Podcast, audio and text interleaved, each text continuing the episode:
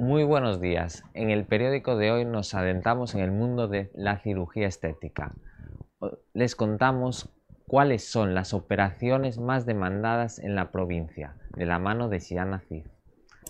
Así es. Hoy conocemos cuáles son las intervenciones estéticas más demandadas entre las ourensanas y ourensanos. En la cirugía estética, las operaciones con mayor demanda son el aumento de pechos o las liposucciones de abdomen y piernas, mientras en la medicina estética serían el aumento de labios, así como la inyección de toxina botulínica para prevenir arrugas.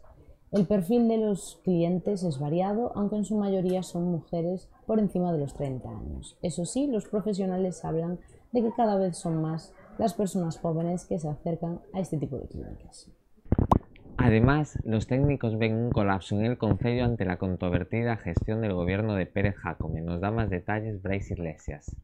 Técnicos municipales advierten de un colapso en la gestión presupuestaria del Concello de Ourense. Hoy detallamos lo que dice un informe al que ha tenido acceso este periódico, en el que por un lado se detalla la escasa ejecución presupuestaria del gobierno de Jacome, solo gastó 20 de los 100 millones del remanente que, de los que dispuso el año pasado y sin embargo hablamos del tirón de orejas que el técnico de gestión presupuestaria le hace al alcalde.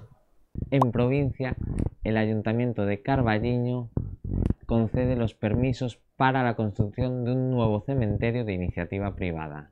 Y en deportes, una jornada muy importante la de hoy para el fútbol orensano, con la visita del Arenteiro a las Gaunas para medirse ante el Otoñés y la UDO jugará en casa ante el Celta C.